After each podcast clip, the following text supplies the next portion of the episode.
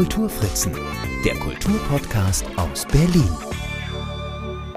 Hallo und herzlich willkommen zu meinem wöchentlichen Berlin Kultur Podcast. Dies ist nun schon die 48. Ausgabe.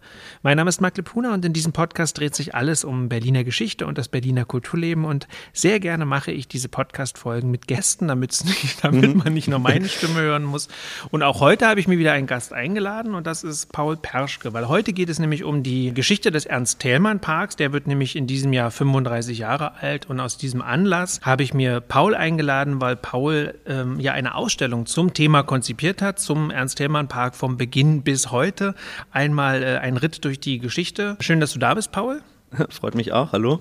Und ähm, ja, vielleicht fangen wir am Anfang mit der Frage an, wie bist du denn zu diesem Projekt gekommen? Ja, da kann ich ein klein bisschen ausholen. Also ich habe ähm, die letzten Jahre ähm, den Master in historischer Urbanistik gemacht, also Stadtgeschichte auf äh, Deutsch. Wo studiert man das? Und das äh, studiert man an der TU tatsächlich, ah, ja. eines der wenig, wenigen geisteswissenschaftlichen Fächer an der TU. Und während dieses Studiums ähm, eigentlich tatsächlich parallel zur Suche nach einem Thema für meine Masterarbeit habe ich angefangen, im Leibniz-Institut für raumbezogene Sozi Sozialforschung in Erkner zu arbeiten als studentischer Mitarbeiter.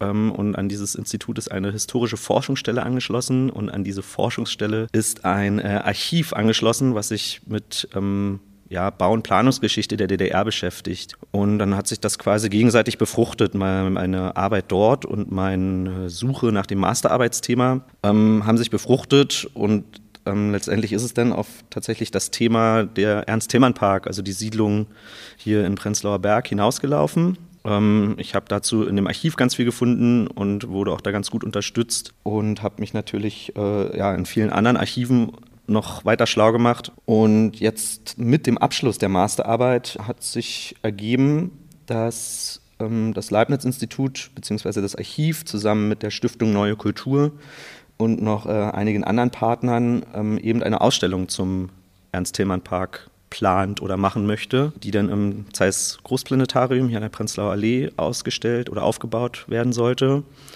Und da habe ich mich angeboten, ja, meine Expertise, die ich jetzt aus der Masterarbeit, aus ja wirklich fast zwei Jahren Recherchearbeit damit einfließen zu lassen, ähm, eventuell die Texte zu schreiben und ja auch Abbildungen rauszusuchen. Ich hatte eben allerlei schon auf dem Schirm und dann bin ich da mehr oder weniger reingerutscht und habe dann tatsächlich, ja, man kann schon sagen, die Ausstellung konzipiert, die Texte geschrieben, zusammen mit meinem Kollegen aus dem Archiv Kai Dreves, der natürlich da ähm, in Koproduktion nochmal drauf geschaut hat. Wir mussten aufgrund des wenigen Platzes, den wir hatten, auch ziemlich zusammenstreichen. Da war Herr Dreves mir eine sehr große Hilfe. Es fiel mir ziemlich schwer, mich da kurz zu halten. Ja, und so kam es eben, dass ich ja, äquivalent zu meiner Masterarbeit eben diese Ausstellung mit konzipieren konnte und da eben meine Ergebnisse so ein bisschen mit einfließen lassen konnte. Jetzt ist es ja so, dass diese Ausstellung nie das äh, Publikum gesehen hat oder das Publikum nie die Ausstellung so. Ja. Ich hatte die Chance aufgrund meiner guten Kontakte zum Chef des Planetariums, dass ich mir dann sie immerhin auch in echt habe anschauen können. Aber das Tolle ist, dass ihr, ich weiß gar nicht, ob das jetzt dann Corona-bedingt eine Notlösung war. Ich finde es auf jeden Fall eine total super Lösung, dass ihr das Ganze ja auch ins Netz gestellt habt. Also es gibt eine Webseite, die heißt Thälmann-park.berlin, Thälmann mit AE. Also für alle, die jetzt zum Hören parallel mitschauen wollen, die Idee ist tatsächlich, dass wir uns jetzt ein bisschen chronologisch durch die Ausstellung bewegen. Es ist die Geschichte des Themenparks auf mehreren Bannern gewesen. In dem, äh, Im Foyer des Planetariums hingen die so von der Decke runter. Und das war äh, ja sehr eindrücklich, weil auch wirklich sehr, sehr spannende Fotos waren. Und ich würde durchaus sagen, dass ich mich ganz gut im Themenpark auskenne und auch in der Geschichte des Themenparks. Und trotzdem waren da für mich A, viele Exponate oder Bilder, die ich noch nie gesehen hatte und auch Pläne. Und vor allem gab es für mich auch wirklich viele Neuerungen. So, aber da kommen wir vielleicht dann im Gespräch eher auch drauf, wo ich dann wirklich sehr, sehr, sehr erstaunt war. Aber wir fangen mal ganz vorne an. Wir sind äh, im Themenpark, also wir steigen mal direkt in die Geschichte ein. Mhm. Wir sitzen jetzt hier in der Wabe, das ist eine Kultureinrichtung im Ernst-Themenpark, direkt ähm, am anderen Ende von der Stelle, wo das Planetarium ist, also wo die Ausstellung gewesen wäre. Über die Wabe oder die Kultureinrichtung kommen wir natürlich dann zu gegebener Zeit auch kurz zu sprechen. Wir fangen aber mal ganz vorne an, weil ähm, das Gelände war ja nicht immer ein Wohnpark, das was es jetzt ist, oder eine Neubausiedlung, sondern früher stand hier die vierte städtische Gasanstalt. Mhm. Was weißt du darüber? ähm, ja, die vierte städtische Gasanstalt, die bestand tatsächlich bis zu ihrer Schließung ähm, 1981 ähm, über 100 Jahre ähm, hier an dem Standort. Und damals, als ja, die Anstalt eröffnet wurde, lag sie noch weit außerhalb der Stadttore. Ähm, und ja, eigentlich erst so mit dem, mit dem Stadtwachstum im 19. Jahrhundert und mit dem Aufkommen der Mietskasernen und dem, der, den stetigen Stadterweiterungen lag diese Gasanstalt, ähm, die im gleichen Stil auch immer größer und erweitert wurde, ähm, lag die auf einmal mitten in diesem dicht besiedelten ähm, Arbeiterwohngebiet Prenzlauer Berg und war ja eine große Umweltbelastung. Also wahrscheinlich nicht erst in, zu DDR-Zeiten, sondern schon die Jahrzehnte äh, vorher und hat eben Umwelt und, und Leute ziemlich belastet.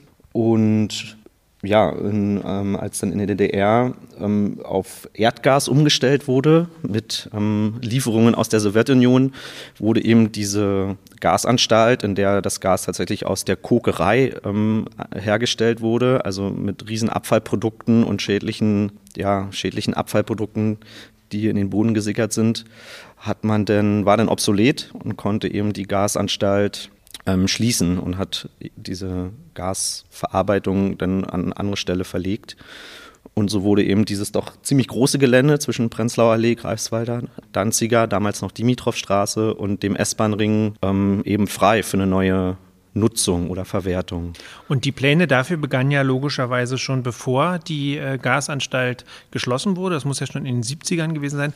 Nur einmal noch ganz kurz, ich habe tatsächlich mit so alten Prenzlauer BergerInnen äh, gesprochen in den letzten Jahren natürlich oder auch in den letzten Monaten. Und die haben tatsächlich auch erzählt, wie schlimm das hier in den 80ern oder in den 70ern vielmehr dann auch noch gewesen sein muss, dass es wirklich äh, schwarz, die Wände waren schwarz, ja. alles war schwarz, alles war dreckig, die Luft war oft ganz schwer und es äh, roch unangenehm und es war, glaube ich, irgendwann auch tatsächlich nicht mehr tragbar äh, in einem entwickelten Land wie ja. der DDR tatsächlich das weiter durchzuziehen, gerade so mitten in der Stadt. Also auch wenn man so an äh, Geschichten, also ich stelle mir das immer so vor, wie das, wenn man dann später mal durch äh, Leuna-Buna oder Bitterfeld gefahren mhm. ist mit einem Zug, wo man immer die Fenster zugemacht hat, so als Kind, äh, wenn man da so lang gefahren ist. So stelle ich mir es vor, vielleicht war es nicht so, aber so in der Richtung stelle ich mir es auf jeden Fall ja. vor, was so diese Belastung anging. Und da war ganz klar, das ist nicht mehr zu halten. Also ich kann mir das gut vorstellen. Ich bin jetzt kein Experte oder auch kein Chemiker, aber was man so gelesen hat, waren dann auch also wirklich Abfallprodukte von Teer über irgendwie Schwefel und Ammoniak, also wahrscheinlich, also wirklich keine gesunden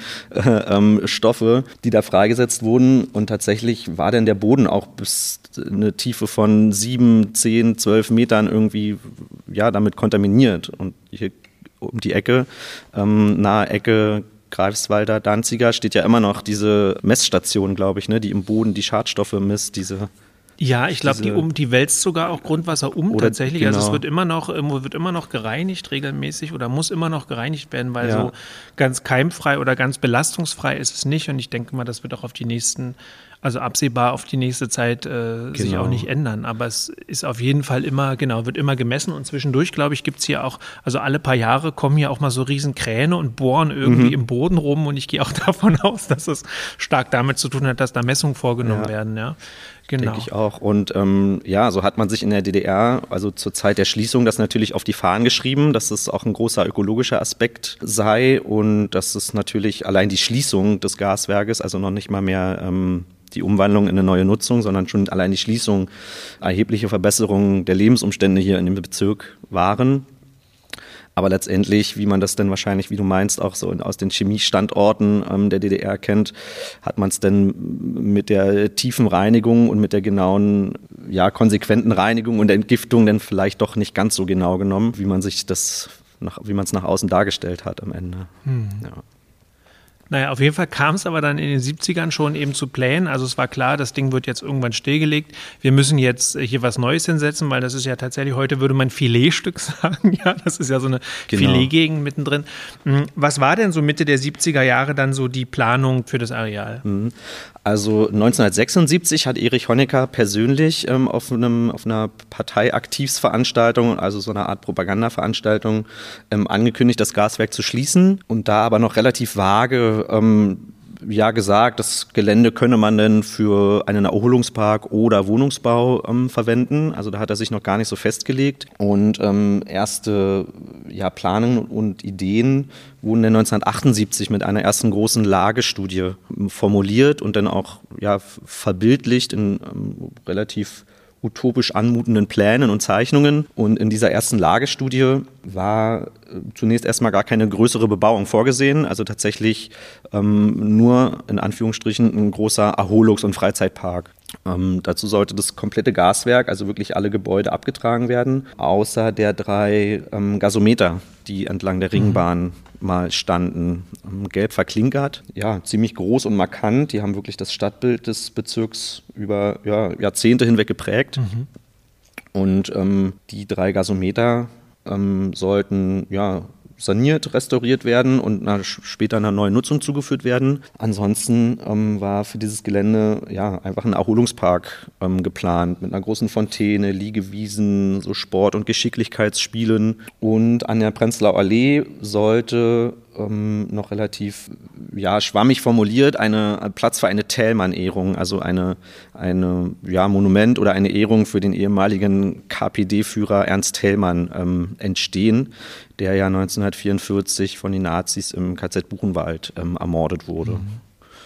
Genau, und der war ja für alle, die nicht aus der DDR sind oder keine DDR-Vergangenheit haben und das vielleicht nicht wissen, für alle, die hier zuhören, äh, Thälmann war tatsächlich in der DDR so der Arbeiterheld. Er wurde wirklich sehr hochstilisiert äh, und war so ein bisschen ja das Maskottchen, was das Land auch so vor sich her trug. Jede Stadt hatte, jedes Dorf hatte eine Thälmannstraße und ähm, da war es auch ganz klar, dass natürlich im Zuge jeglicher Prestige-Geschichten, äh, die in irgendeiner Art und Weise geschaffen wurden, auch immer viel an Thälmann gedacht wurde. Aufs Denkmal kommen wir gleich noch. Ich würde noch einmal gerne über die drei genau. Gasometer reden, weil das, mhm. ähm, äh, wenn ich das richtig, wenn ich richtig informiert bin, sollte in ein Gasometer ein Planetarium rein, in eins sollte ein Spaßbad rein und genau. ins dritte weiß ich gerade nicht, ein Kulturzentrum, glaube ich. Ein ne? Kulturzentrum, ne? es war da tatsächlich auch schon ein ähm, BAT oder BAD, also ein Berliner Arbeitertheater ähm, geplant ja, eine Bade- und Saunalandschaft war geplant und genau das äh, Planetarium, was mhm. ja tatsächlich später an gleicher Stelle dann wirklich entstanden ist, aber unter ganz anderen Umständen. Mhm. Da kommen wir ja dann sicher auch noch drauf. Wenn man jetzt von, die, wenn man jetzt von diesem Erholungspark ausgeht, ist es ja dann doch interessant, dass es ja äh, zu der Zeit längst ein, oder beziehungsweise ich habe ja in den Plänen eben auch gesehen, dass dort ein Riesenrad eben auch mhm. unter anderem geplant war, so ein richtiger Vergnügungspark. Nun weiß ich ja, dass es den Plenterwald, diesen einzigen Freizeitpark, den die DDR mhm. hatte, der war ja schon 1969 eröffnet worden, also den gab es schon. Es gab also jetzt gar nicht so weit weg von hier, gab es eh schon eine ähnliche Einrichtung. Und man weiß ja auch, dass das also beziehungsweise ich nehme das jetzt mal vorweg, die, äh, diese Pläne kamen ja so nicht, so nicht zustande, ja. sondern es wurde ja alles nochmal über den Haufen geworfen, dazu gleich. Interessanterweise ist ja dann aber unter anderem eben das Sport- und Erholungszentrum, also das, was in dem zweiten Gasometer geplant worden mhm. wäre, ist ja dann ähm, gelandet, ein paar Straßen weiter südlich, dann jetzt Anfang der 80er, dann an der Landsberger Allee. Dem also, SEZ, genau. Genau, also mhm. das, was im Grunde hier so schön zentral äh, geplant war, gab es ja oder gab es dann halt später auch andernorts, ja durchaus in, in der Hauptstadt der DDR. Ja. Ähm, also über das Riesenrad selbst habe ich jetzt tatsächlich nicht wirklich was ähm, gelesen oder ist mir so nicht weiter untergekommen in den Recherchen. Ich gehe fast davon aus, dass es ähm, tatsächlich in diesen Zeichnungen, die man ja dann auch auf der Website sich angucken kann, eher so als ausschmückendes ähm, Gimmick in die, in die Pläne Einzug erhalten hat, also in die Zeichnungen. Ich ähm, vermute, dass der Park, wie er eben hier in dieser ersten Lagestudie gezeichnet wurde, eher wirklich als Erholungspark und als ähm, ja, Stätte der Begegnung, als des Austausches irgendwie entstanden ist. Und dann äh, sind diese Pläne aber vom Tisch äh, gefegt worden, weil Wohnungen gebraucht wurden, nehme ich mal an. Ja, so, das ist ein bisschen verkürzt fast dargestellt, würde ich sagen. Also diese erste Lagestudie von 78, die eben ja fast utopisch anmutet, wurde eigentlich schrittweise dann immer weiter reduziert in ihren Ausführungen. Also schon 1979 ähm, wurde die Studie überarbeitet oder diese Pläne. Und äh, also ein paar Monate später sieht man schon in, in diesem überarbeiteten Plan, dass ähm, ganz viele Abstriche gemacht wurden. Also diese Gasometer sind zum Beispiel nicht mehr so ausgeschmückt. Da steht eben nur noch, dass sie nachgenutzt werden sollen, aber schon gar nicht mehr mit welcher Nutzung. Mhm. Das Riesenrad verschwindet zum Beispiel auf dem Plan, dass diese Thälmann-Ehrung, sie wird von der Prenzlauer Allee an die Greifswalder Straße verlegt und ähm, erhält viel mehr Raum, viel mehr Platz auf Kosten eben der Grünanlagen. Genau, und es ist alles wirklich viel reduzierter schon dargestellt. Und der Wohnungsbau kam dann tatsächlich nochmal zwei Jahre später, also erst so mhm. 1981 ins Spiel. Und Grund dafür ist, dass eigentlich diese Thälmann-Ehrung, ähm, ein Thälmann-Denkmal, eher der Ausgangspunkt der Planungen dann wurde. Also der Wohnungsbau ja, erhielt eigentlich erst Einzug in die Planungen, als das, als das Denkmal und die Dimension des Denkmals und der Denkmalanlage schon so gut wie feststanden. Und der Wohnungsbau sollte eigentlich eher dann als Kulisse dienen für diese Denkmalanlage. Und so sieht es ja tatsächlich auch aus, wenn man wirklich vor dem Denkmal steht, dass gerade diese beiden Punkthochhäuser oder die vier sind es ja insgesamt, die gruppieren sich ja wirklich rechts und links äh, davon und rahmen ja den Themen im Grunde so ein bisschen ein. Und Ganz ja, der genau. Rest ist ja jetzt von Bäumen äh, bewachsen, mhm. aber im Grunde die schmaleren Bauten bilden sozusagen den Riegel zwischen diesen Hochhäusern. Genau, und ja. also genau das war dann auch das Ziel, was aber ziemlich erstaunlich ist, weil ja in der DDR eine riesen Wohnungsnot herrschte, also auch bis in die 80er Jahre hinein. Und man hatte 1973, um eben diese Wohnungsfrage zu lösen, ein riesen Wohnungsbauprogramm auferlegt. Also eines wirklich für die ganze DDR und dann gab es nochmal ein etwas kleineres für die Stadt Berlin oder für Ostberlin als Hauptstadt der DDR. Und diese Anstrengungen, die man unternahm, eben dieser Wohnungsnot irgendwie zu begegnen, widerspricht eigentlich dem, dass man jetzt auf dieser großen Fläche relativ spät erst ähm, im Themenpark angefangen hat, diese Wohnungen mit einzuplanen. Und ja, es sind ja letztendlich über 1300 Wohnungen geworden, aber in den ersten Überlegungen mit Wohnungsbau ähm, sollten es erstmal nur 300, 400 sein. Also das, auch diese Zahl hat man dann sukzessive in den Planungen erst erhöht, um eben ja, das als Kulisse für das Denkmal erst dann anzupassen. Also es wurde dann vermutlich die Zahl der Wohnungen erst aufgestockt, als man merkte, oh, für dieses Riesendenkmal brauchen wir auch eine größere Kulisse und hat das dann eben sukzessive erhöht, mhm. diese Zahl der Wohnungen, ja. Ja, es ist tatsächlich so ein äh, äh wirklich interessanter Gedanke. Zum einen haben die natürlich diese diese Massen an Wohnungen haben sehr viel am Stadtrand geparkt, ne? also ganz Marzahn, äh, eine Großbausiedlung, Neubausiedlung, äh, Marzahn, Hellersdorf, Hohenschönhausen, da wurde ja wirklich, weiß ich nicht, hunderttausende ja. von Wohnungen oder für hunderttausende Leute wurde dort Platz gemacht, ja auch in derselben Zeit, ne? Anfang mhm. der 1980er Jahre ähm, ging das ja da oder Ende der 70er ging das da los und dass man sich dann hier so reduziert, letztlich dann doch, und das wirklich ja sehr schmuckvoll anlegt, sehr prachtvoll anlegt, hat, denke ich, ja auch zu tun mit der Tatsache, dass man hier wirklich nochmal so ein Prestigeobjekt im Stadtinneren schaffen wollte, was Vorbild sein sollte für eventuell weitere Abbruchmaßnahmen im Prenzlauer Berg. Also Nee, also ich hab, mhm. weiß nicht, ich hatte das aber vielleicht erzählt. vielleicht habe ich das auch ja. anders verstanden. Also generell ist man tatsächlich ähm, Anfang der 80er, Ende der 70er, Anfang der 80er ähm, mehr dazu übergegangen, halt innerstädtisch auch diesen industriellen Wohnungsbau anzu, anzuwenden, also auch in der Stadt ähm, Plattenbauten zu errichten, aber eigentlich mit der Prämisse, die mit dem, mit dem Altbaubestand so ein bisschen zu verbinden. Also wenn man so ähm, in der Rosenthaler Straße zum Beispiel guckt oder in, ähm, in Friedrichshain, in, in Frankfurter Allee, da wurde wirklich versucht, ähm, in Baulücken oder im Altbaubestand mit ähm, angepassten Plattenbauten irgendwie doch ein einheitlicheres mhm. Stadtbild mhm. herzustellen. Und da sticht der Thema Hellmann so ein bisschen raus, der relativ, wo die Wohnbauten relativ solitär und nicht wirklich angepasst an die Umgebungsbebauung, ja, eigentlich im Stile der großen Siedlungen außerhalb der Stadt so auf die grüne Wiese gestellt wurden. Ähm, was auch so ein bisschen belegt, würde ich sagen, dass eben wirklich die Untermalung oder Hintermauerung des Denkmals ähm, mhm. eher eine Rolle spielten, als die Gebäude eben an die Umgebung anzupassen. Mhm. Und ja, mit diesem innerstädtischen Wohnungsbau wollte man eben diese große Flächenausdehnung der Städte auch versuchen, so ein bisschen zu begrenzen, was natürlich vordergründig Kostengründe hatte. Man konnte eben in der Stadt vorhandene Infrastrukturen besser nutzen und ähm, anschließen, aber mit der mit dem Abriss des Gaswerkes und eben dieser Entgiftung des Bodens und der Entrümmerung wurde dieser Sparaspekt eigentlich schon wieder ad absurdum geführt, so ein bisschen. Genau, jetzt bin ja. ich so ein bisschen abgewichen von deiner Frage, glaube ich. Alles ne? gut.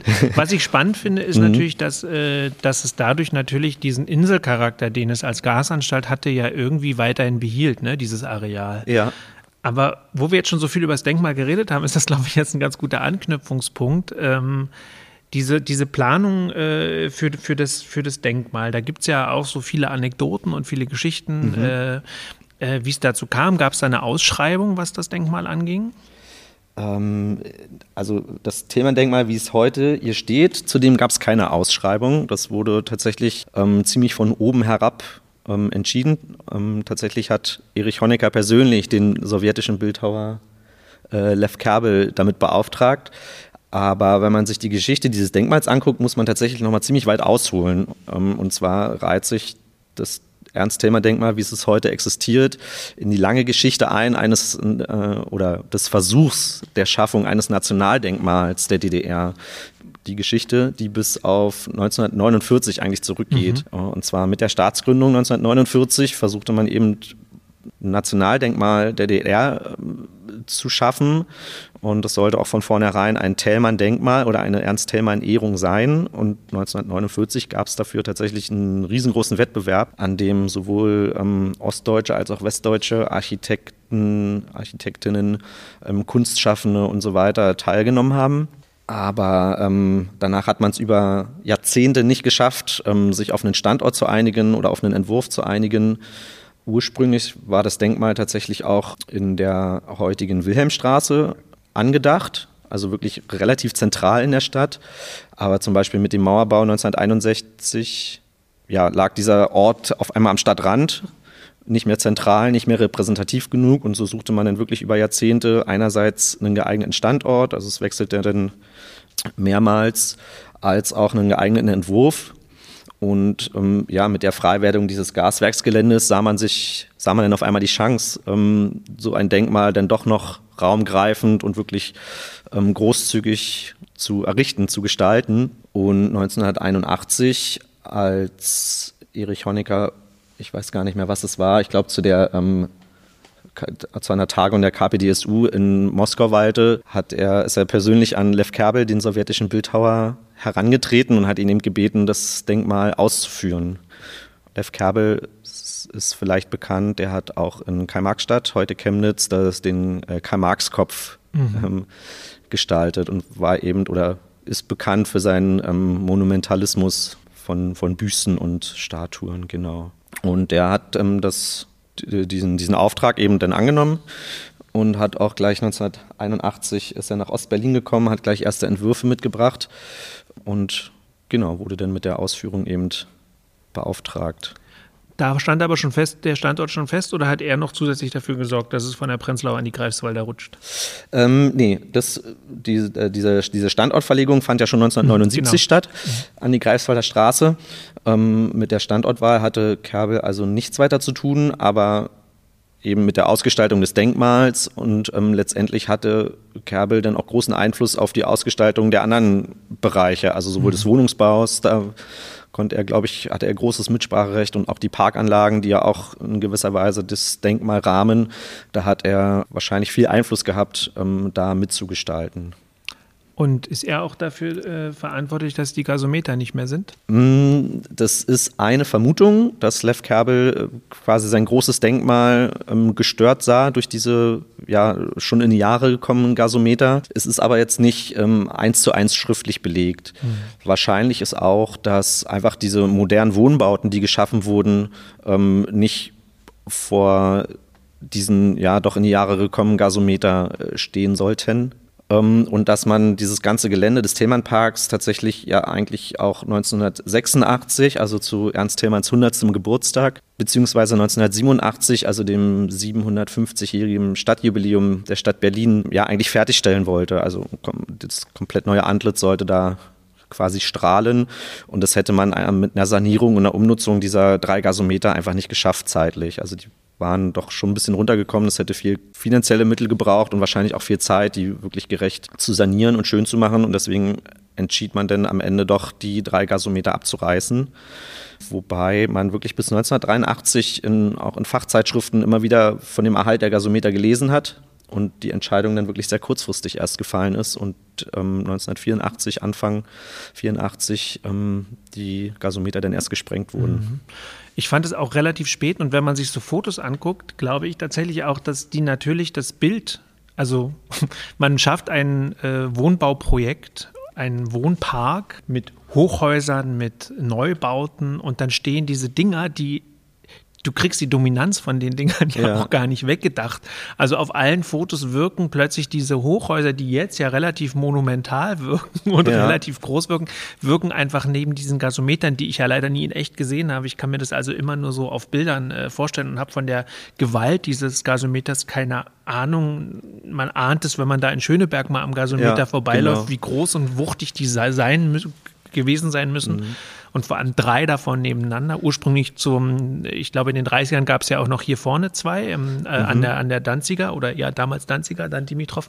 Ähm, die sind ja schon in den 30ern weggesprengt worden oder abgetragen worden. Aber mhm. ich glaube einfach auch, dass, also meine Vermutung ist, dass das auch noch mit ein Grund war, ähm, auf jeden Fall, dass man die loswerden wollte. Das denke ich auch. Und wenn man sich das ähm, Gasometer bzw. das Gerüst in Schöneberg anguckt, wirkt das ja relativ filigran, weil man kann durchgucken und es mhm. scheint so durch. Aber die drei ähm, hier in Prenzlauer Berg waren eben ähm, ummauert mit, also Klinkermauerwerk und die waren so bräunlich-gelb verklinkert und hatten deswegen einfach auch eine, eine, wahnsinnige Masse, die so im Stadtraum irgendwie präsent war. Da hast du, glaube ich, mhm. vollkommen recht.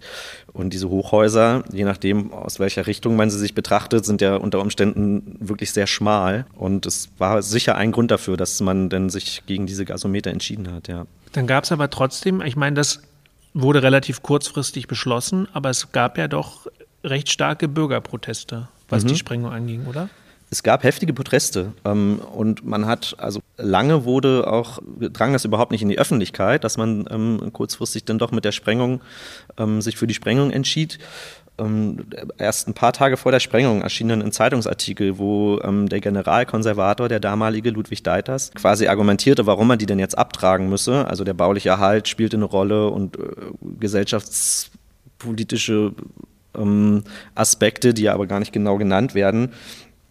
Und ähm, ja, als dann klar wurde, und einige Tage später auch mit der Bekanntmachung des eigentlichen Sprengtermins wurden ja die AnwohnerInnen ähm, drumherum mussten ja informiert werden, ja, regte sich ziemlich Widerstand, also sowohl von der, von der Bevölkerung, aber auch von Bauschaffenden, von KünstlerInnen. Und diese Leute griffen zu echt vielfältigen und ungewöhnlich öffentlichen ähm, Mitteln zurück, um diesen Protest auszudrücken. Also man fand in ganz Prenzlauer Berg ähm, Plakate, Aufkleber, ähm, zum Teil ähm, ja, so kleine Schriftbanner an den Balkonen. Und ähm, eine der wenigen Möglichkeiten in der DDR, quasi Unmut gegenüber oder Widerspruch auszudrücken ähm, gegenüber politischen Entscheidungen waren sogenannte Eingaben. Also es waren wie so ja, kurze schriftliche Nachrichten, die man eben an politische Offizielle äh, mhm. richten konnte. Und davon wurde zum Beispiel auch ähm, massig Gebrauch gemacht im Zusammenhang mit der, mit der Sprengung der Gasometer. Und ähm, ja, diese Protestformen wurden auch hart sanktioniert von Polizei und von Staatssicherheit. Also ich, ähm, es gibt Hinweise darauf, dass ähm, Studentinnen aus der, von der Kunsthochschule Weißensee geflogen sind aufgrund dieser, dieser Protestschreiben oder Protestformen. Und es gab wohl auch ähm, den einen oder anderen Parteiausschluss aus der SED, weil sich da ah, ja. ähm, Leute zu, zu stark ähm, ja, gegen ausgesprochen haben. Mhm. Genau. Jetzt haben sie also dann sich entschieden, die Gasometer loszuwerden, aber es ist ja doch was übrig geblieben. Äh, in einem Teil sitzen wir jetzt, also von der Gasanstalt mhm. sind tatsächlich jetzt eben nicht die Gasometer übrig geblieben, sondern tatsächlich andere Elemente des alten Gaswerks, nämlich Verwaltungs- und Regulierungsgebäude, vier in der Zahl oder vier an der Zahl. Und die wurden ja von vornherein zum historischen Gedächtnis und für kulturelle Zwecke bewahrt. Mhm.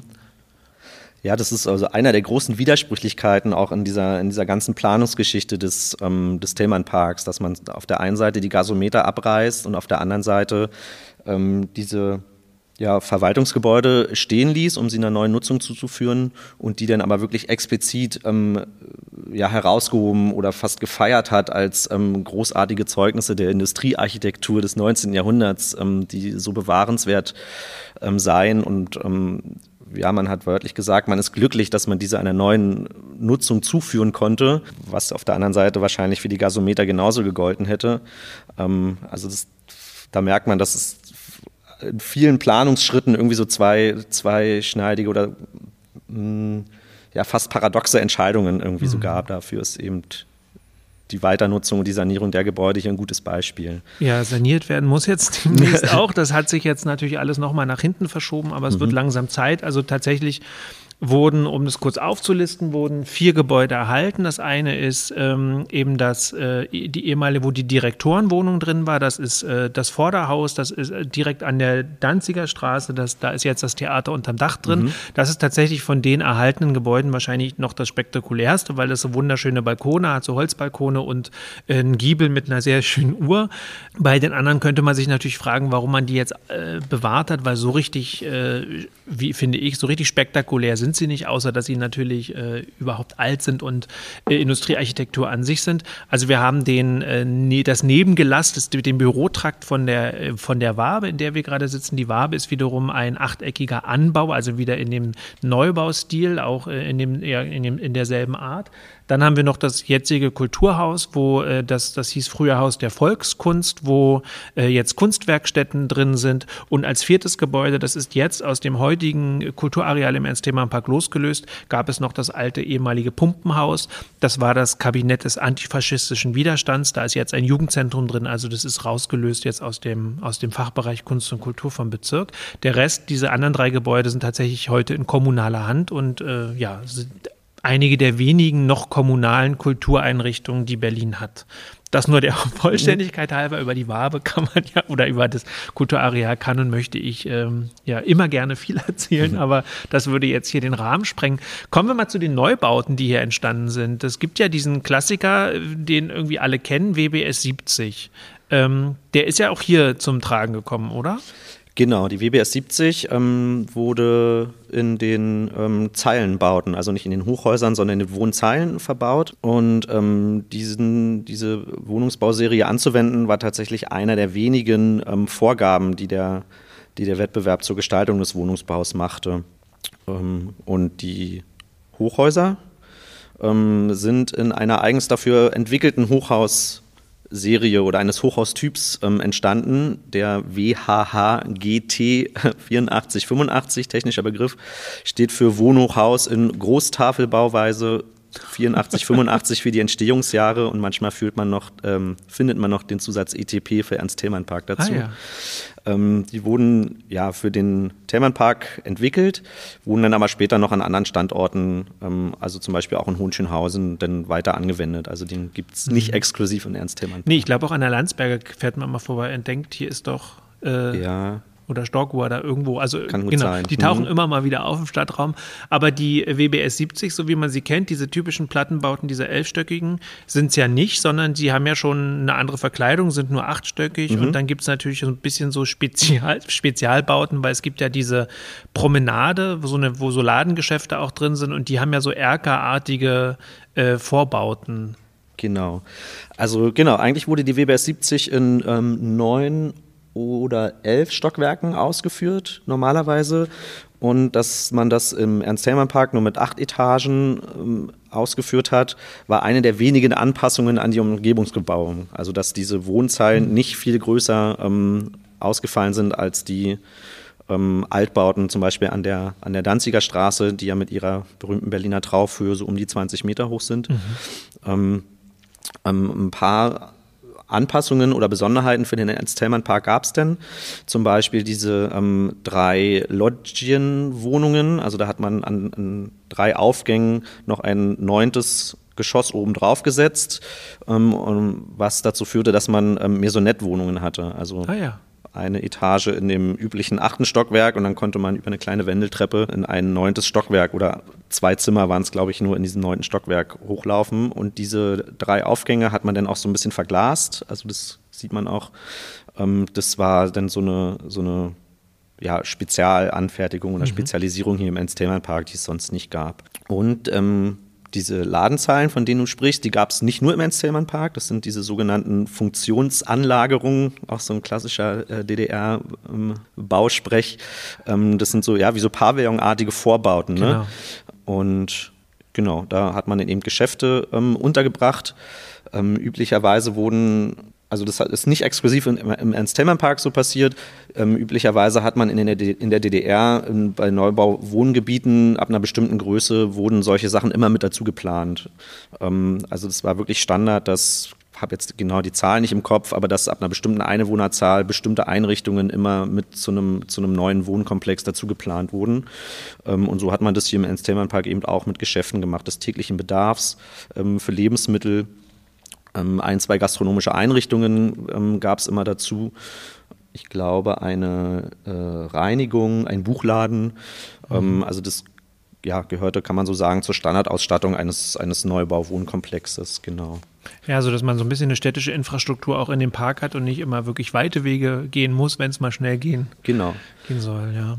Sollten aber gleichzeitig auch immer so ein bisschen Anziehungspunkt auch für die ähm, Menschen sein, die drumherum wohnen und natürlich auch für die BesucherInnen, die ähm, sich den Thälmann Park und das Thälmann Denkmal dann am Ende als ja schon fast Attraktion oder als Ausflugsziel eben angucken sollten. Mhm.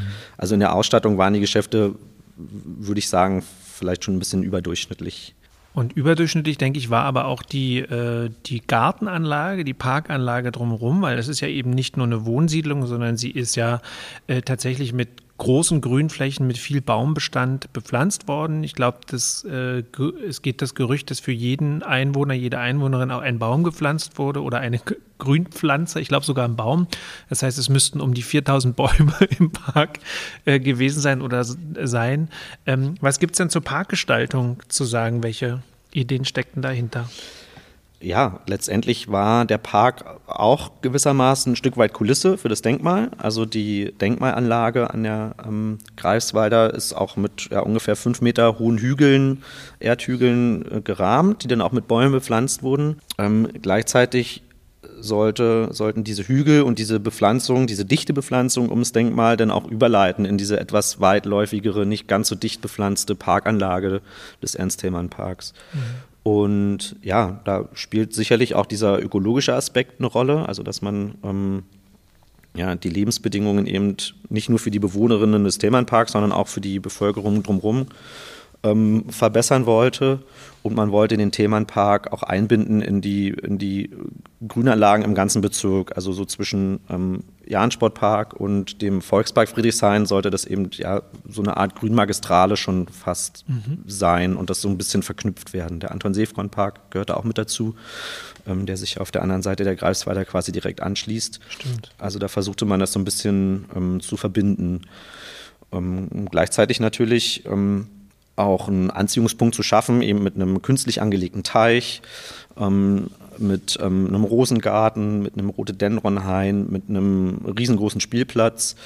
Ja, und das wurde eben versucht, alles in dem, in dem Park unterzubringen. Und tatsächlich wurden über 4000 Bäume und so Gehölzpflanzen ähm, im Thälmannpark gepflanzt. Und tatsächlich mitunter auch wirklich ausgewachsene Bäume wurden verpflanzt, also was schon auch ziemlich aufwendig ist. Ähm, und ja, wenn man sich die ähm, Bilder so kurz nach der Einweihung oder nach der Eröffnung anguckt, hat man sich da auch wahnsinnig viel Mühe gegeben. Und ähm, ich finde es immer spannend, wie man ähm, ja so Grünflächen und Parks plant, äh, aber wahrscheinlich gar nicht so richtig mitplant, wie die denn in 30 Jahren aussehen. Also es ist schon ein Riesenunterschied, wie damals ordentlich bepflanzt das alles war und wie heute ja das schon ziemlich zugewachsen und verwuchert ähm, ist, so gerade um das Denkmal herum.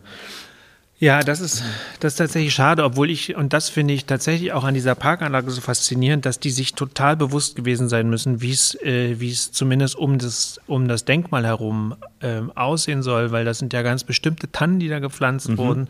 Und die, da haben die, glaube ich, die Höhe eindeutig mitkalkuliert, dass man irgendwann wirklich grün umrahmt ist und dann dahinter diese zwei Punkthochhäuser äh, rechts und links so vorgucken. Also das ist tatsächlich schon geplant. Ansonsten, und das ist grundsätzlich ein Problem, ich weiß nicht, wie es gewesen wäre, wäre, wenn die Mauer nicht gefallen wäre, ob ob, hier, ob sich anders um diesen Park gekümmert worden wäre. Aber tatsächlich ist ja mit, der, mit dem Mauerfall, und damit sind wir eigentlich auch schon beim nächsten Punkt, äh, ging ja die riesige Diskussion los. Wie erhaltenswert ist dieser Park äh, mhm. als letztes großes sozialistisches Wohnbauprojekt der DDR, das natürlich deshalb auch natürlich nach Ernst Thälmann benannt wurde. Also nicht, weil es das letzte war, sondern weil es einfach das größte und wichtigste Bauprojekt war, was im Zuge der ähm, 750-Jahr-Feier fertiggestellt werden sollte, was dem Westen auch symbolisieren sollte, was für tollen äh, Wohnraum, was für tolle Wohnqualität man hier halt äh, auch schaffen kann. Und ähm, Du hattest es kurz schon gesagt, Einweihung, offizielle Einweihung war im Grunde jetzt im April vor 35 Jahren zum 100. Geburtstag von Ernst Thälmann. Das war 16. April, 18. Genau. 16. 16. Hm. Das war 16. April, wo dann hier sowohl die Leute eben ähm, also wo, wo das Thema-Denkmal eingeweiht wurde, wo dann auch die Kulturveranstaltung losging, das war eben jetzt alles vor 35 Jahren und seitdem war ja hier auch tatsächlich kulturell wahnsinnig viel los in, äh, in, in, in hier im Kulturareal. Ähm, und es war ja, wurde ja sehr viel draußen gemacht mit vielen Festen zum Kindertag, zum mhm. Lehrertag, keine Ahnung. Also wahnsinnig äh, viel Leben und wahnsinnig viele Aktivitäten wurden bewusst natürlich auch in diesen Park geschleust, ähm, auch politisch gesteuert. Und das war natürlich nach 89 irgendwie allen so ein bisschen ein Dorn im Auge, beziehungsweise so ein Problem. Und damit begann eigentlich hier so eine Art Verfall. Mhm. Was weißt du denn über diese äh, Diskussion? Ich weiß, dass dann das Denkmal irgendwie, es gab eine Diskussion, ob das Denkmal weg soll, weil viele Denkmäler äh, wurden, wurden ja mhm. auch dann abgetragen, wenn man an den Lenin denkt. Ähm, das Thema Denkmal steht jetzt noch, aber diese Stelen zum Beispiel, die vorne waren, mhm. diese Schriftbanner mit ähm, Propagandatexten, ähm, die zum Beispiel sind ja jetzt weg, die waren dann erst verschwunden, jetzt stehen sie in Spandau in der Zitadelle in der Ausstellung mit den ähm, Denkmälern, die wieder ausgegraben wurden oder wieder zum Vorschein gekommen sind. Ähm, was weißt du denn über die Diskussion äh, nach der Wendezeit? Hm. Also die Diskussionen um das Denkmal haben tatsächlich schon ähm, 1989 angefangen im Herbst, als es dann auch in Berlin ähm, ja eben zu den, zu den Novemberprotesten kam. Da wurde dann von Seiten ähm, der sehr kritischen Öffentlichkeit tatsächlich auch zum Teil schon die Schleifung des Denkmals ähm, gefordert. Und die Diskussion ähm, nicht nur um das Thälmann-Denkmal, sondern um alle möglichen sozialistischen Denkmäler, ähm, begann dann eben mit, mit, dem Mauerfall und mit der Wiedervereinigung. Ähm, und tatsächlich hat ähm, der Abriss des Lenin-Denkmals, das du gerade erwähnt hast, war so ein bisschen ausschlaggebender Punkt, weil das hat ja auch riesengroße Proteste hervorgerufen. Ähm, und da wurde man sich bewusst, dass man eigentlich nicht so wirklich von oben herab die Sachen alle abreißen kann. Und es wurde ähm, vom Abgeordnetenhaus in Berlin ähm, eine Expertenkommission einberufen, die, zur Aufgabe hatte, genau solche Denkmäler, ähm, sowohl so große Denkmäler wie dem Themadenkmal, als auch kleinere Büsten und ähm, so Informationstafeln eben zu bewerten und eine Empfehlung für Erhalt oder Abriss auszusprechen. Und da ist das Ernst-Thälmann-Denkmal tatsächlich ziemlich schlecht weggekommen. Und 1993 wurde in diesem Bericht der Kommission eben der Abriss des Denkmals empfohlen, was dann die Bezirksverordnetenversammlung auch beschlossen hat. Aber zu diesem Abriss kam es ähm, letztendlich nicht, weil Vorgabe oder Empfehlung der Kommission war, wenn das Denkmal also bevor das Denkmal abgerissen werden soll, ähm, sollen ähm, eine Neukonzeption des Areals stattfinden, der, der, der, Denkmalanlage. Also es sollte nicht abgerissen und dann leer gelassen werden sollen, sondern es sollte eben sich auch gleich was Neues dazu ausgedacht werden. Und ähm, mit dieser Neukonzeption wurde ein Architekturbüro beauftragt, was ähm, aber so ein bisschen an ihr, seinem Auftrag vorbei ähm, eigentlich nur Vorschläge machte, die, die, die ähm, das Themendenkmal weiter ähm, beinhalteten. Und das löste dann wiederum Diskussionen aus und irgendwie ja, kam es letztendlich dann nicht zu dem Abriss, sondern nur ähm, zu, den, zu der Entfernung dieser beiden Stelen, äh, der Bronzestelen, die du ansprichst, ähm, die mit jeweils einem Zitat von Ernst Thälmann und Erich Honecker ähm, beschriftet waren. Und man schaltete die Flutlichtanlage aus, die da nachts das Denkmal immer ähm, angestrahlt hat. Aber ähm, ja, zu einem Abriss kam es letztendlich nicht. Ja, und dann dauerte es gut noch 20 Jahre nach dieser Empfehlung, äh, dass jetzt tatsächlich äh, das Denkmal auch auf absehbare Zeit auf keinen Fall mehr verschwinden kann, weil der gesamte Park das stimmt nicht, nicht der gesamte Park. Und dann kommen wir nämlich zu einem, zu einem Gebäude, das wir total vergessen haben, bisher wirklich größer zu erwähnen. Mhm. Äh, also jedenfalls wurde der ganze Park äh, oder ein Großteil des Parks unter Denkmalschutz gestellt, außer, und jetzt kommen wir zu dem Gebäude, das Planetarium. Die äh, eine Ecke des Parks wurde vergessen oder wurde nicht unter Denkmalschutz gestellt. Weißt ja. du, woran das liegt? Ähm, weiß ich ehrlich gesagt nicht so richtig, nee. Ähm, was ich vielleicht nochmal an, an dem Punkt äh, vorher anknüpfen würde, ist, dass ja mit dieser Denkmaldiskussion und auch mit der Empfehlung dieses Abrisses ja irgendwie das Denkmal aus diesem Gesamtensemble eigentlich ziemlich herausgelöst wurde. Also der Rest der Siedlung, die Parkanlagen, die ja damals noch relativ neuen Wohnbauten, wurden in dieser ganzen Diskussion echt ja eigentlich so ein bisschen vernachlässigt, obwohl, wie gesagt, die Wohnbauten als Kulisse für das Denkmal dienten und das eigentlich ja schon als großes Gesamtensemble eigentlich betrachtet werden muss. Und eben mit diesem Nichtabriss und mit diesem ja, dem heute wieder steigenden Interesse und eben auch der Unterschutzstellung 2014 als Denkmalensemble ähm, wird man eben diesem Gesamtensemble, dieser Idee, dieses ja schon fast einem übergeordneten Denkmalbegriffs, wird dem jetzt wieder gerecht. Und ähm, ja, in dieses Ensemble gehört das Zeiss Großplanetarium als ähm, solitäres Gebäude nicht dazu. Kann daran liegen, dass es eigentlich auch als ähm, zweiter Bauabschnitt des Tillmann-Parks errichtet wurde. Es wurde auch nicht 1986 mit dem Denkmal und dem ähm, den Wohnbauten eingeweiht, sondern erst 1987, auch eher als ähm, eigenes Prestigeobjekt oder Prestigebau 1987 zum eben 750-jährigen Stadtjubiläum der Stadt Berlin. Ähm, und daran liegt es vielleicht auch, dass es von dem Rest des Parks so ein bisschen getrennt ähm, gesehen wird heute ja, noch. Ja, ja, das kann, mhm. das kann tatsächlich gut sein, weil meines Wissens gilt laut Denkmalplan tatsächlich, das Erhaltenswert ist alles, was 1986 mhm.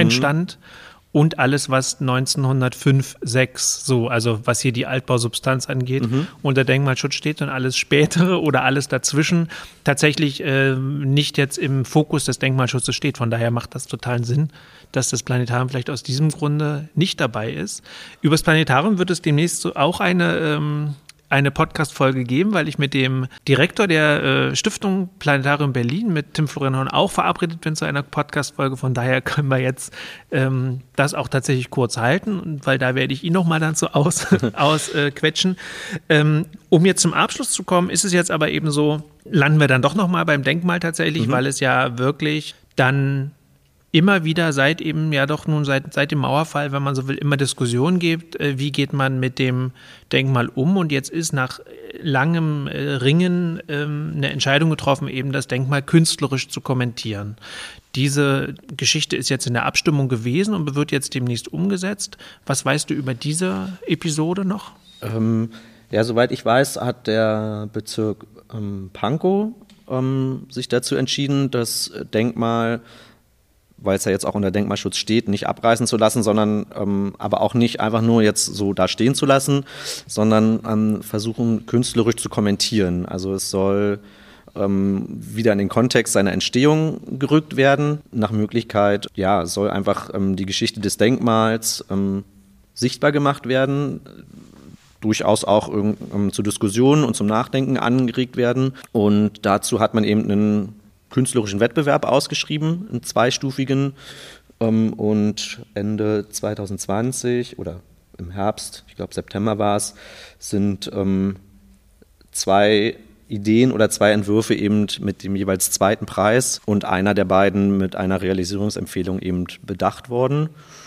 Und jetzt geht es eben daran, ähm, wirklich eine Entscheidung zu treffen. Aber so genau bin ich da jetzt auch nicht in den politischen Diskussionen oder so drin. Ähm, also soweit ich das weiß, ist tatsächlich so, dass es bis November dieses Jahres jetzt realisiert werden soll. Oh ja, okay. Also von daher wird es jetzt, äh, müsste es jetzt relativ bald losgehen, dass ja. man, äh, dass man da dann auch was zu sehen bekommt.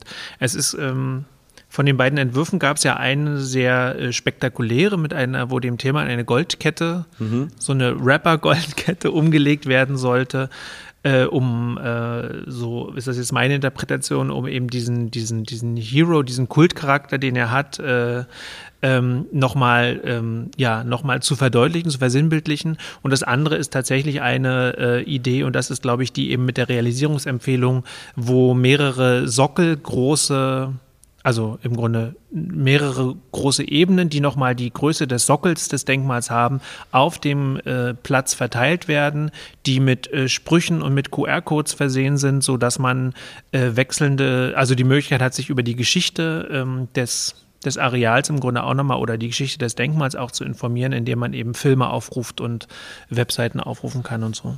Genau. So wie ich das verstanden habe, sind dann auch die verschiedenen Sockel, ähm, stehen für verschiedene Themenkomplexe. Also es soll ähm, über den QR-Code dann nochmal über die, den Abriss der Gasometer zum Beispiel informiert werden. Es soll zu der Person Ernst Tellmann ähm, nochmal informiert werden, sodass man tatsächlich die verschiedenen Aspekte der Entstehung der Siedlung und auch vielleicht die Zusammenhänge dann so ein bisschen nochmal näher ähm, gebracht bekommt. Ja. Ja, wenn das soweit ist und dieses Denkmal oder ja, diese künstlerische Kommentierung dann zugänglich ist, dann kann ich mich ja hier in dem, im Rahmen dieses Podcasts vielleicht auch mit der Künstlerin Bettina Kunsch, die jetzt die ähm, Empfehlung bekommen hat oder sich jetzt an die Arbeit der Umsetzung macht, vielleicht auch nochmal zum Gespräch bitten und mein Portfolio an äh, Ernst Tillmann Park Episoden innerhalb dieses Podcastes weiter auffüllen. Wir sind fertig. Vielen, vielen Dank. Also ich glaube, wir sind fertig. Aber eine Abschlussfrage habe ich tatsächlich noch, ähm, jetzt wo du dich so intensiv mit dem Ernst-Thema-Park beschäftigt hast. Was ähm, hat denn das mit dir gemacht? Also was bedeutet der Park dir denn? Ähm, ja, obwohl ich in Berlin aufgewachsen bin und mittlerweile auch im Prenzlauer Berg lebe, war der Ernst-Thälmann-Park für mich, bevor ich mich mit der ganzen Thematik auseinandergesetzt habe, ja, eins von vielen Wohngebieten, was mich weder interessiert hat, was ich auch nicht sonderlich ähm, schön fand oder äh, qualitativ ähm, jetzt irgendwie sich zum Aufhalten eingeladen hätte. Ähm, aber aufgrund der Vielschichtigkeit der Geschichte, mit der ich mich jetzt eben beschäftigt habe, finde ich es als Stadthistoriker ähm, mittlerweile wahnsinnig spannend und bin auch echt gespannt, wie das jetzt so in den nächsten Jahren ähm, weitergeht oder wie sich das Gebiet weiterentwickelt. Und werde das auf jeden Fall jetzt viel aufmerksamer verfolgen, als ich das ähm, vorher gemacht habe. Ja. Bei mir ging es nämlich ähnlich, dass ich da schon, also man hat es immer so wahrgenommen, aber es hat, ähm, aber ich bin nie reinge, also ich bin nie reingelaufen, ne? bis ich eben vor elf Jahren hier angefangen habe zu arbeiten, zu inszenieren im Theater und am Dach. Dann anfing auch mich mit der Geschichte zu beschäftigen. Das war genau vor fünf Jahren, habe ich ein Theaterprojekt gemacht, über 30 Jahre Kultur im Ernst-Hermann-Park. Mhm. Und, ähm, und da ist dann tatsächlich so, ein, so eine Liebe auch entflammt zu diesem, zu diesem Ort, weil ich den wirklich so von der, von der ganzen Geschichte, die der hat, so unglaublich äh, spannend und bedeutsam finde, dass ich deshalb wahrscheinlich auch, glaube ich, hier immer, immer mal wieder ähm, ja, drauf zu sprechen kommen möchte. Ich hoffe jedenfalls, dass alle, die jetzt zugehört haben, äh, jetzt auf jeden Fall unbedingt auch mal den Park sich angucken wollen. Oder wenn sie nicht in Berlin wohnen, also wenn sie in Berlin wohnen, können sie sich gerne bei mir melden und dann gehen wir hier gerne auch zusammen flanieren.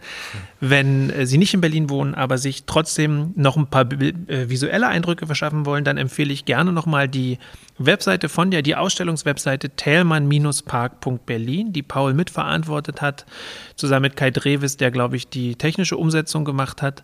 Eine Webseite, die äh, letztlich die Inhalte der Ausstellung widerspiegelt mit sehr, sehr spannenden, sehr seltenen Bildern, eben auch Planungsskizzen, die ich, die ich ganz fabelhaft finde, die wirklich so nochmal einen ganz tollen Eindruck machen. Und ja, dann hoffe ich, dass diese Ausstellung, sie ist ja nun im Planetarium hing sie, niemand konnte sie sehen. Ähm, ich hoffe tatsächlich, dass man sie nochmal zu sehen bekommt.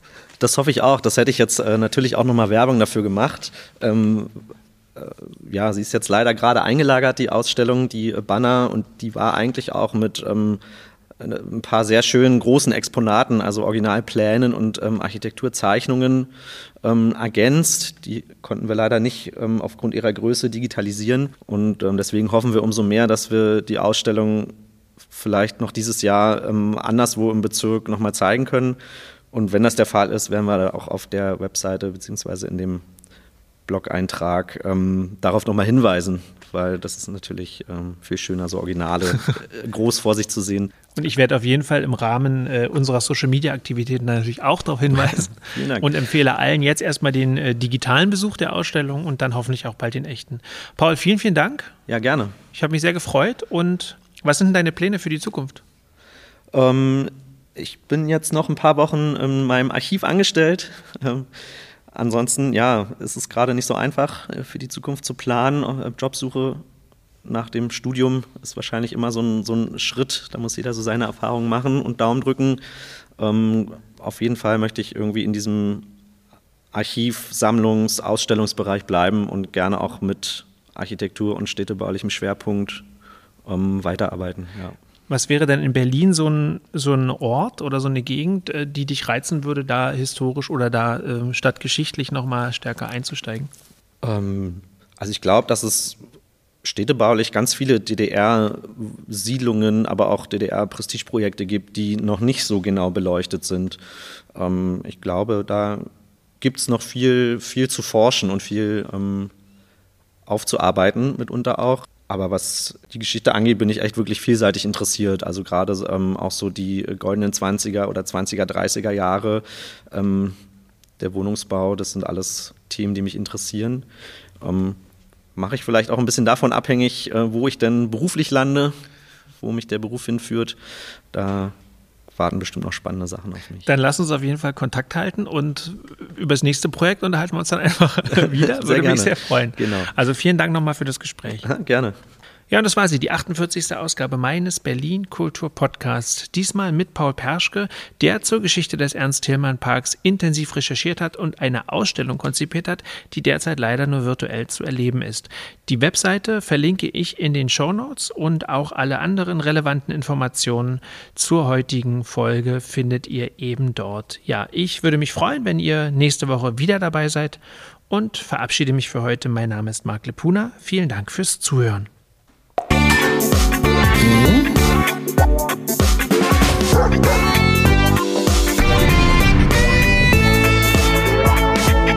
Die Kulturfritzen, der Kulturpodcast aus Berlin.